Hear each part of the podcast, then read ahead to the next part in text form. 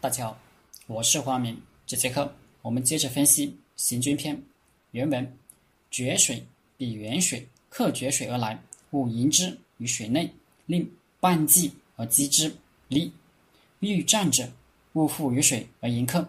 士身处高，无迎水流，此处水上之君也。”杜牧讲了一个战例：三国时，魏将郭淮在汉中，刘备。欲渡汉水来攻，郭淮部下将领认为刘备势大，众寡不敌，应该以水为阵，不让他渡河。郭淮说：“不对，如果我们以水为阵，那是示弱。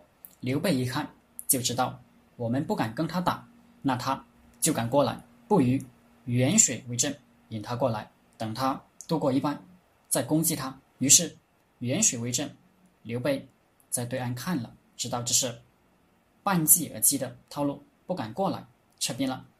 春秋时，齐桓公死后，天下没有霸主，宋襄公想继承齐桓公的地位，又没有那个实力，便东施效颦，以仁义为标榜，希望天下服他。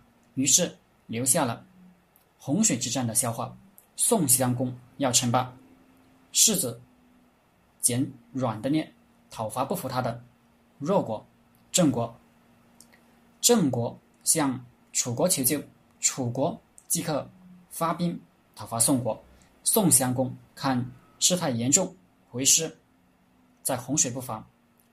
宋楚战于洪，宋军已经列阵，楚军还没渡过河来。右司马公孙固向宋襄公建议：彼众我寡，可半渡而击。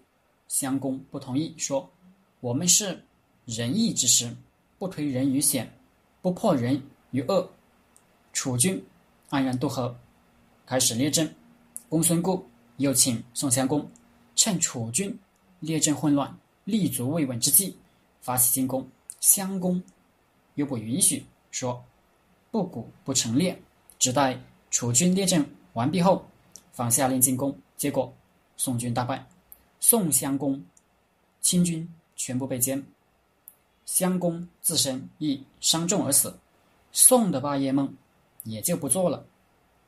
世人都笑宋襄公蠢猪似的仁义，哀叹人心不古。三代以前的君子之战传统没了，仁义已死，诡诈当立。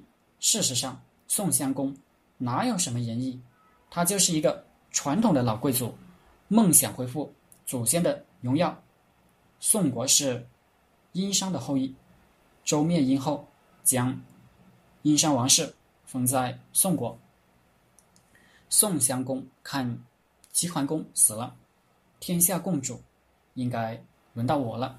但是他长于深宫妇人之手，没出过门，根本不知道天下是怎么回事，更别说政治军事了。他知道自己没有。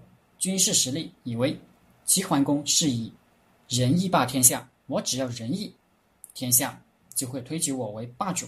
但大家不买他的账，特别是楚国，在他发起的会盟大会上，居然把他绑架了，在鲁国协调下才放回来。他吃了楚国的大亏大羞辱，却不敢报复楚国，找楚国的小兄弟。郑国出气，楚国打过来，他又演了那么一出荒唐闹剧，所以宋襄公和仁义没半点关系，甚至用愚蠢来形容他，都把他抬高了，他就是荒唐而已。